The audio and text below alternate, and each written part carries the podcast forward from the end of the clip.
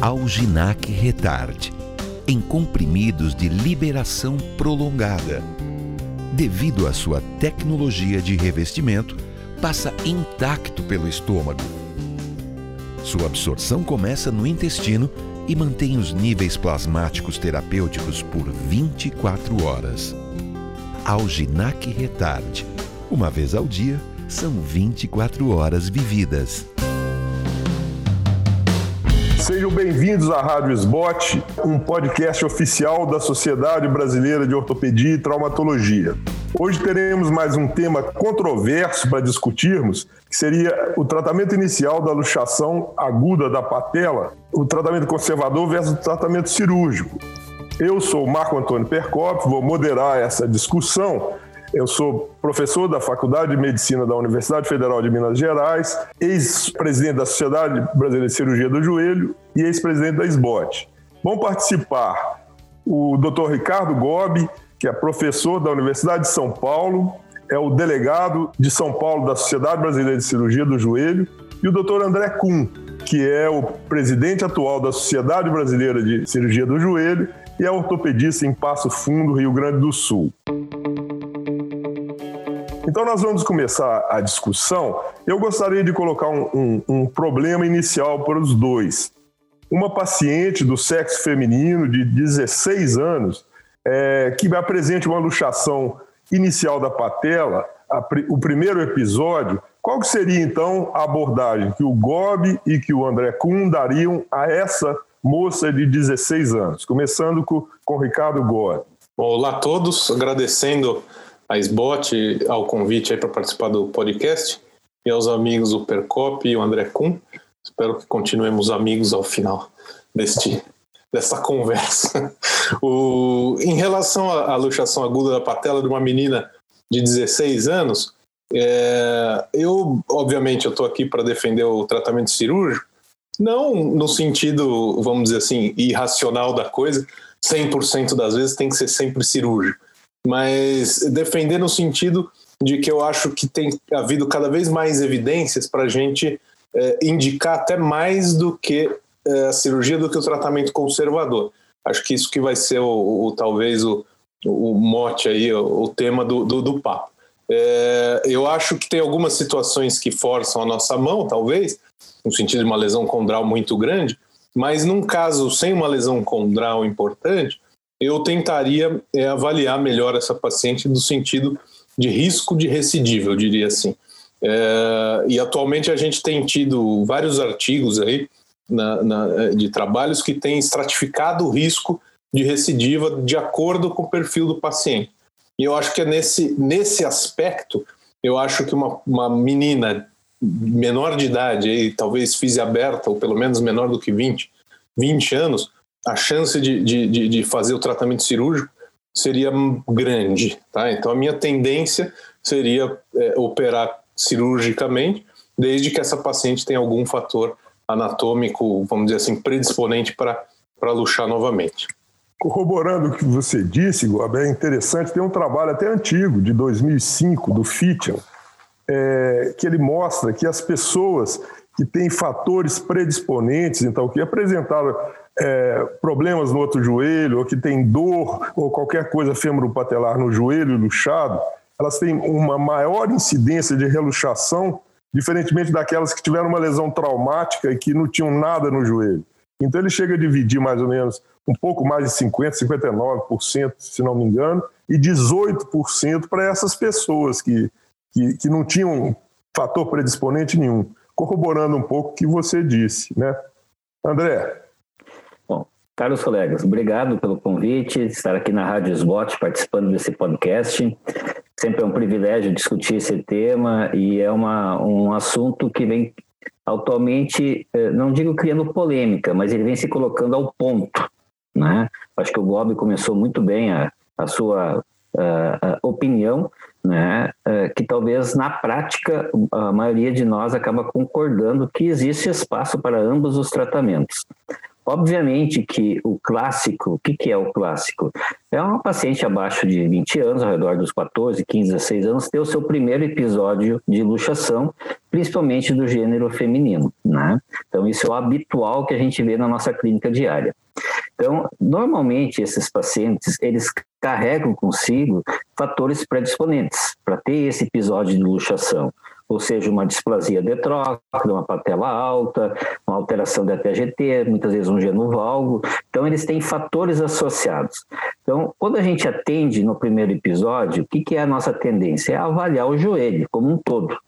A gente sabe que a luxação de patela é a segunda causa de hemartrose no joelho. A primeira é a ruptura do LCA. E o perfil do paciente jovem é, um, é ele traz consigo a chance de uma segunda luxação, e aí que se discute. Por que não operar numa primeira luxação se vai luxar de novo?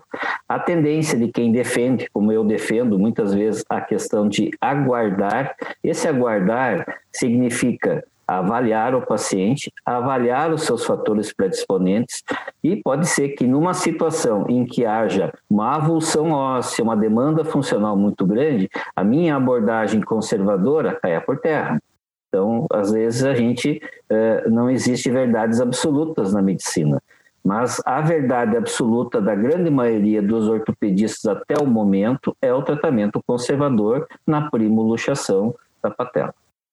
Baseado nisso que você falou, André, eu gostaria de novo de colocar duas, uma questão para cada um de vocês.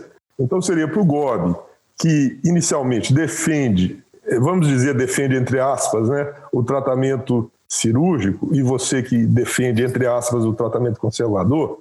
Em que situação, Gobi, você é, acha que não operaria uma paciente de 16 anos com, com luxação primária da patela. E você, André, em que situação você operaria uma paciente? Começando agora pelo André. Eu, na prática, a situação que eu iria indicar uma cirurgia na primeira luxação seria se, ao fazer o raio-x da paciente, ela tivesse uma avulsão óssea grande, por exemplo, uma avulsão da faceta medial com corpo livre importante, um destacamento osteocondral, né? É, quando a gente fala corpo livre, muitas vezes é comum um pequeno fragmento de cartilagem, que isso vai se impregnar no sinovial e acaba sendo absorvido com o tempo. Mas fraturas osteocondrais com uma relevância importante, isso é uma condição que não pode, pode ser deixado passar batido com a, o argumento de que eu sou conservador na primoluxação. É, e a outra situação é aquele paciente que por mais que tu tente reduzir, continua mantendo uma incongruência de estabilidade articular. Isso às vezes pode ocorrer e aí você não pode deixar essa patela subluxada cicatrizar numa situação, uh, uh, numa imobilização que pode levar depois a uma complicação, uma artrofibrose, que é muito mais arriscado do que indicar, teoricamente, na primeira uh, luxação, uma cirurgia. Eu acho que talvez o mais conservador de todas as pessoas aceite que é, fratura ossicondral, quer seja da faceta medial da patela, quer seja do côndilo lateral, é indicação absoluta de tratamento cirúrgico no primeiro episódio. E eu acho que ninguém discordaria disso de forma nenhuma, né? Agora, a sua resposta, Gob, talvez seja até um, um pouco mais difícil, mas eu acho que seria interessante ouvir em que situação você não operaria. É, é, bom, eu não vou me ater à lesão condral, porque, como você disse, Percop, eu acho que é um ponto passivo aí, a gente concorda. Lesão condral importante é cirúrgico, mesmo para quem gosta do tratamento conservador como primeira escolha sempre. É, o, o que eu tento fazer nesses casos é avaliar o perfil do paciente, como eu falei. O que, que é importante? Ver, primeiro, anatomia. Então, tróclea, é, altura da patela, o alinhamento do mecanismo extensor, né, o TAGT, eventualmente até se ela possui algum distúrbio rotacional, como uma anteversão femoral aumentada.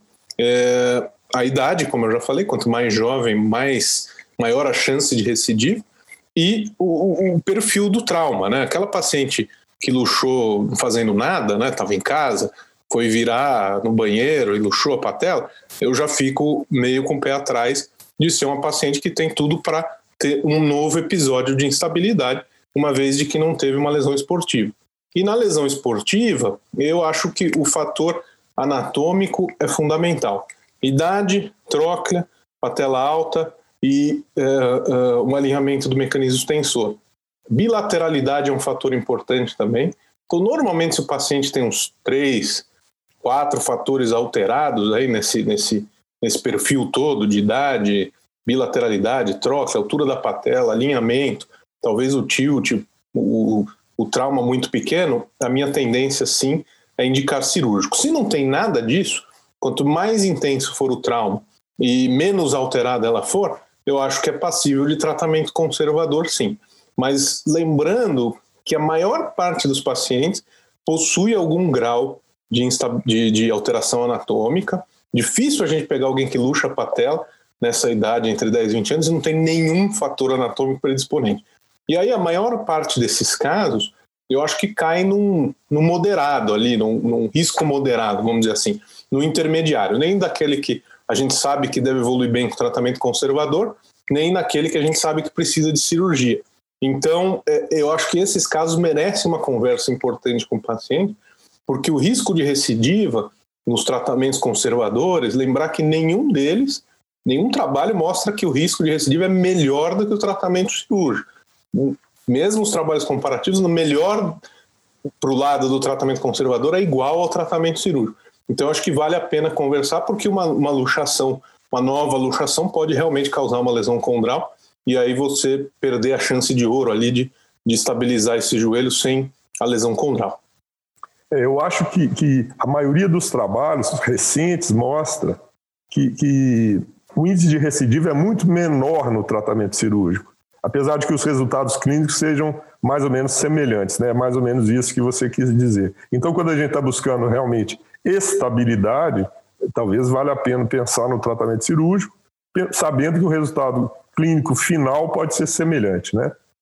Uma coisa que, que, que a gente nunca procura nos livros e ninguém nunca define com certeza é a forma da primeira abordagem é, do tratamento cirúrgico. Então, eu queria saber de vocês, agora começando com o Ricardo Gomes, vamos nos imaginar num pronto-socorro e chegou essa menina de, de, de 16 anos com a primeira luxação, qual que seria, assim, pensando é o tratamento inicial para ela, como que seria a abordagem que você, Gob, daria, que você, André Kuhn, daria para essa paciente, que eu acho que é um tema interessante para a gente discutir. Gob. É, é, em relação ao tratamento conservador, Percópio? Entenda, é o tratamento conservador inicial. Ou, ou, vamos chamar de abordagem inicial dessa paciente. Tá. É, realmente, eu concordo, isso é meio é, é uma, uma, uma salada de frutas aí, vamos chamar assim, né? O, o, tem muita variabilidade. A gente vê pessoas que mobilizam, pessoas que tiram a carga. Uh, a minha tendência, até porque eu tenho uma, vamos dizer assim, uma, uma um sarrafo baixo ali para indicar cirurgia, é imobilizar com imobilizador removível. Eu permito carga, desde que ela esteja com condições em termos de dor e, e de capacidade muscular, ou talvez um auxílio de muletas, e deixo imobilizado umas duas semanas no máximo três semanas, e começa a fazer reabilitação o mais precoce possível para reabilitar uh, o arco de movimento e tentar uh, uh, recuperar a parte muscular. O, difícil, muitas vezes, nesses casos, é quando a gente fala de um tratamento conservador completo e eficaz, a gente precisaria contemplar as deficiências, as, as, os problemas musculares que esses pacientes têm muitas vezes, sem dúvida, eles são muito importantes. E, e, isso não, não é tratado nas primeiras três a seis semanas, né? Você precisaria de um segmento bem maior e, um, e uma avaliação e uma rotina muito criteriosa para liberar esses pacientes para voltar para uma atividade física, que eu acho que não é a realidade da maior parte dos serviços e da maior parte até do mesmo mesmo no mundo privado barra é, é convênio, tá? É, mas eu, inicialmente no PS, eu farei só analgesia, mobilizar duas, três semanas, liberar carga desde o começo e começar a reabilitação o mais cedo possível em termos de arco de movimento e muscular. Você é, pensaria em puncionar esse joelho na fase aguda, frente a uma hemartrose, como o André chamou a atenção?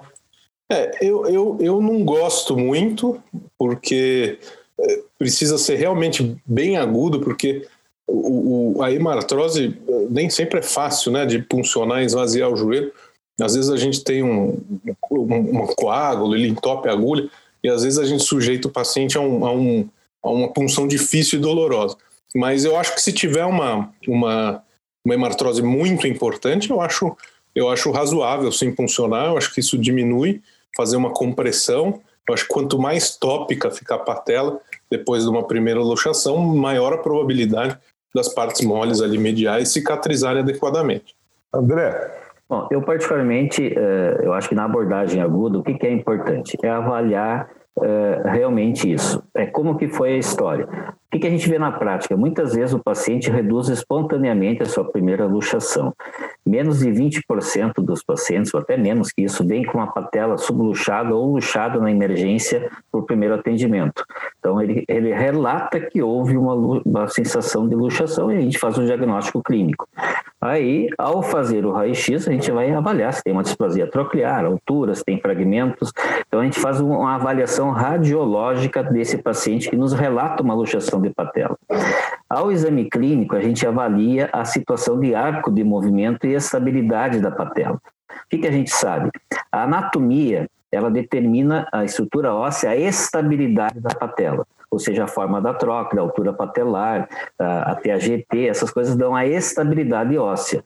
Quem dá o equilíbrio de partes moles é o ligamento patelofemoral, os retináculos, eles vão dar a estrutura anatômica de equilíbrio, estabilidade do osso e equilíbrio de partes moles. E aí que eu argumento a questão da abordagem aguda. Eu tento avaliar desse paciente na, na urgência e ver se ele tem fatores ósseos que determinam instabilidade de forma significativa, versus fatores ósseos que determinam estabilidade. Por que, que eu não advento operar agudamente? Porque mais de 56% das luxações de patela têm displasia troclear tipo A. Ou seja, é, a, a, forma anatômica é a mais benigna possível para dar estabilidade a essa patela. E aí que entra a situação de que talvez menos da metade dos pacientes vão luxar novamente a patela.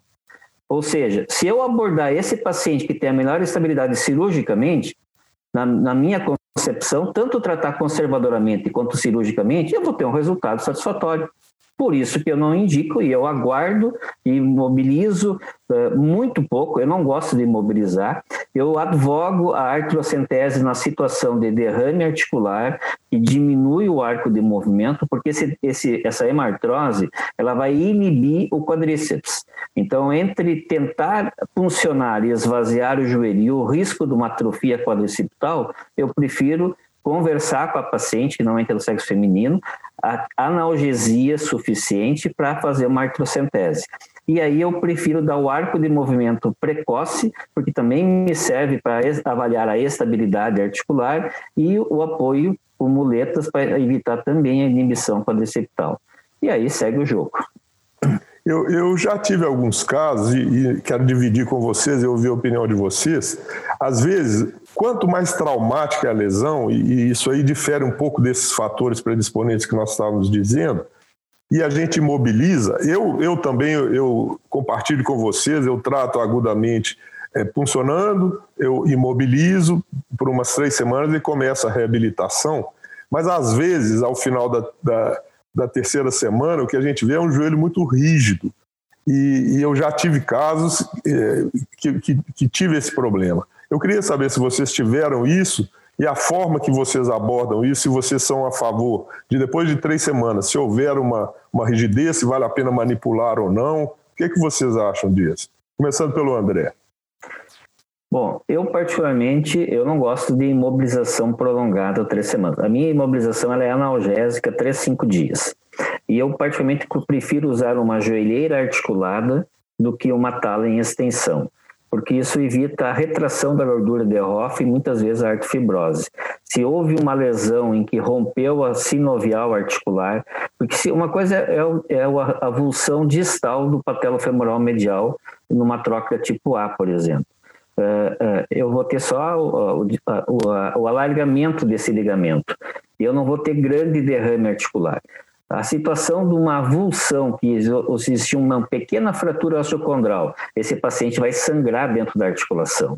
E aí, às vezes, a artrocentese por si só, ela traz de volta o joelho a, uma, a um esvaziamento que permite o arco de movimento. Mas se não houver uma imobilização provisória, isso leva a nova uh, derrame. Então, essa imobilização ela é necessária. Se alguém imobilizar duas ou três semanas, a tendência de uma fibrose cicatricial é maior. E eu acho que se esse joelho estiver rígido, eu acho que tem que manipular para evitar uh, a questão de, de fazer uma artrofibrose, que para mim é muito mais deletério do que uma nova luxação. Sem dúvida, é, é, eu acho que se está evoluindo para uma rigidez articular, eu acho que quanto é, tem, temos que ser agressivo para evitar esse tipo de complicação. Isso é muito deletério para os pacientes. Né? A gente só tem que, como o André bem falou, é, é afastar motivos é, é, na avaliação inicial de ela estar tá, tá evoluindo com essa rigidez. Né? Às vezes você pode é, perder uma lesão condral, um corpo livre, às vezes na radiografia, que está evoluindo de forma negativa, né? ou está contribuindo negativamente para o ganho da DM. Mas eu acho que sim, eu normalmente tiro, após a, remoção da imobilização, eu deixo três a quatro semanas ali, no máximo, para ela ganhar movimento, e se eu achar que não está evoluindo de forma satisfatória, eu acho que sim, tem indicação de fazer a manipulação. É, colocando um pouquinho de, de lenha na fogueira também, o, como o André falou, é, em relação à tróclea, né? Sem dúvida, a tróclea tipo A, a tróclea rasa só é, é a mais prevalente. A maior parte desses é, é modelos de estratificação de risco não diferenciam o tipo de troca. Talvez seja até uma deficiência do ponto de vista desses modelos. Né? Eles incluem desde o A até o D, desde a rasa até uma displasia mais importante. Uh, e, e, provavelmente um dos mais simples que tem, se a gente for lembrar, é três fatores só: fise aberta, ângulo raso do sulco troclear, ou desde uma troca tipo A, e uma patela alta. Se ele tiver três desses fatores, o Talvez índice... até um quarto, Gob, só te interrompendo, o sexo feminino, que também Sim. poderia ser mas, considerado. Mas, assim, de, de, de, em relação a vários modelos que eu peguei, eu acho que esse é o mais simples, vamos dizer assim, para lembrar, porque só tem três fatores. Tem alguns que tem seis, tem alguns que tem cinco, tem alguns que tem um sistema de pontuação de dez pontos. Se, se o paciente tiver dois desses fatores já, então físico aberto e uma troca rasa, que a maior parte vai ter, porque chega no trabalho do Deju, era mais de 90% de prevalência de troca de displástica. A probabilidade de reluxação desses pacientes é maior de 50%. É, se tiver os três, beira 80%. Então, eu, eu, acho que hoje a gente chegou num, vamos dizer assim, num estado da arte da cirurgia do, do ligamento patelofemoral medial, é, é, que a gente não pode mais ter medo de fazer a cirurgia por induzir artrose ou dor ou um, o resultado funcional muito ruim. Não é isso que a gente vê na nossa prática. Foi um argumento muito prevalente que a cirurgia poderia causar um malefício para o paciente. Então, é, é, eu acho que essa conversa com o paciente é muito importante. Eu, provavelmente, se eu ouvisse de um médico que a minha patela tinha 50% de chance de reluxar se eu não operasse, independente do tratamento conservador que eu fizesse de boa qualidade, e, e que nessa nova luxação eu pudesse ter uma lesão condral importante, a minha tendência como paciente talvez fosse escolher o tratamento cirúrgico, sim. Conheço, ó, fica muito mais fácil porque eu conheço como são as cirurgias hoje. Mas eu acho que isso, é, é, é sem dúvida, é uma, uma coisa muito importante de dinâmica ali, médico-paciente, que não pode ser negligenciada. Eu acho que, que a gente pode ver até é, duas visões: o copo meio cheio e o copo meio vazio. Na verdade, sempre, isso sempre vai, vai existir polêmica. Para finalizar, uma última pergunta que eu acho que pode interessar a todo mundo, e começando por você, Gob. Na, na vigência de uma fratura ossicondral ou da patela ou da tróclea, como é que é a sua abordagem em termos de fixação? É assim, bem rápido, só para a gente entender como você abordaria, se aberto, se artroscópico e tudo, e depois o André, para nós finalizarmos. Em relação à lesão condral, o, o, a gente sabe que a maior parte das séries na, luxa, na né, apresenta uma prevalência alta. Então, pelo menos vai uns 30% de, de, de pacientes que luxam a patela tem é, uma lesão condral. Nem todas essas são cirúrgicas, né? Como o André bem falou, uma lesão osteocondral com fragmento ósseo, a extensão da lesão, a área da lesão realmente são importantes. Se for uma lesão numa área importante, maior do que um centímetro, um centímetro e meio, eu acho que hoje a gente tem muito mais ferramentas do que a gente tinha há 10 anos atrás para tratar uma lesão condral de forma adequada. Se você vai operar essa paciente, é, porque tem que tirar o corpo livre, alguma coisa assim, eu acho que é o mínimo é razoável que você tente fazer um reparo dessa lesão. Com o paciente, é uma lesão puramente condral, é, a minha tendência seria hoje fazer uma, uma, uma, membrana, um tratamento, vamos dizer assim, de retirar aquele fragmento condral, exceto se ele for muito grande e o paciente for bem jovem. A gente tem alguns casos que teve bons resultados, a gente até suturar a lesão condral no leito, desde que você opere precocemente esses pacientes. Então, eu acho que o paciente muito jovem tolera muito qualquer tratamento da lesão condral, desde fixação até sutura da lesão condral, ou uma fixação mais estável se tiver osso com parafuso, ou até mesmo a substituição com uma membrana de colágeno, alguma coisa nesse sentido. Mas a minha tendência é operar, sim, a lesão condral, e, e eu acho que a gente está caminhando para cada vez mais operar cada vez lesões menores, desde que em áreas significativas, uma vez que você já está, vamos dizer assim, abrindo o joelho, né, já está é, abordando cirurgicamente esse paciente. André? A minha indicação cirúrgica na, na, é para esses pacientes uh, uh, que têm essa avulsão importante, uma lesão osteocondral. Eu tenho uma tendência a colocar o artroscópio dentro do joelho para fazer uma avaliação, né? mas a minha cirurgia ela é aberta. Eu não faço a fixação de forma artroscópica. O tempo cirúrgico da cirurgia aberta ele é muito rápido e você tem uma visão direta, uma pequena incisão, uma mini artrotomia, te permite você fazer uma fixação ou metálica ou com material absorvível ou como o próprio Gobi falou, muitas vezes até uma membrana, né? Faz pequenas nanofraturas ali e bota uma membrana para provocar. Como já é uma lesão aguda, o osso é vivo, eu acho que nessa situação a membrana de colágeno vai muito bem porque eu vou ter uh, uma formação num tecido fibrocartilaginoso, diferente numa lesão crônica em que às vezes eu vou ter uma ossificação e não uma fibrocartilagem. Então eu acho que vai muito bem e uh, a abordagem facilita uh, você enxergar fazer um bom reparo, às vezes até um mini avanço junto com a tua reconstrução do patelo femoral, se você fizer, ou uma fixação, aí depende da técnica que vai ser usada. Então eu tenho a tendência a fazer aberta. Para dizer que nunca operei joelho agudo, já operei sim situações de joelho agudo, né? Nem no céu, nem, na, nem no inferno, eu fico na terra mesmo. Então às vezes a gente tem que ter o pé no chão e saber uh, uh, uh, opinar e ter opinião em relação às suas condutas e seus resultados. Eu acho que tem espaço para várias técnicas na medicina. Nós não podemos ser cabeça fechada. Só para complementar, que eu não falei, realmente concordo plenamente. Artroscopia para lesão condral, luxação de patela, eu não, eu não faço também, eu, é aberto, tá? É, porque eu acho que talvez até chamando a atenção, principalmente a lesão da patela, é, seria quase impossível você fazer uma fixação ou uma correção de um, de um problema, né? Então, eu acho que só querendo é, finalizar, eu acho que nós podemos demonstrar que não existem verdades absolutas, não tem o certo e o errado. Cada caso é um caso, a forma de abordagem, Talvez a única coisa que a gente devesse chamar é para o bom senso, né? Nós temos que ter bom senso na abordagem desses pacientes e saber que o tratamento cirúrgico tem a sua indicação e, eventualmente, o tratamento conservador tem a sua indicação com as vantagens e desvantagens de cada um. Então, nós não, quisemos aqui nesse bate-papo ser categóricos e pragmáticos, absolutamente, né? Mas o que nós gostaríamos de dizer é que existe lugar para as duas para as duas técnicas, ou cirúrgica ou conservador. Eu gostaria de agradecer ao Ricardo Gobi a participação brilhante, ao André Kuhn da mesma forma, e gostaria de dizer, pessoal, que vocês acabaram de ouvir mais um episódio da Rádio Sbot, podcast oficial da Sociedade Brasileira de Ortopedia.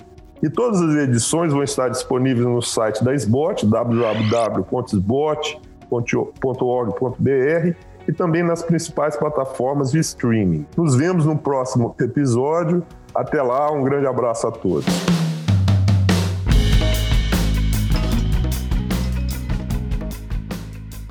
Alginac Retard, em comprimidos de liberação prolongada.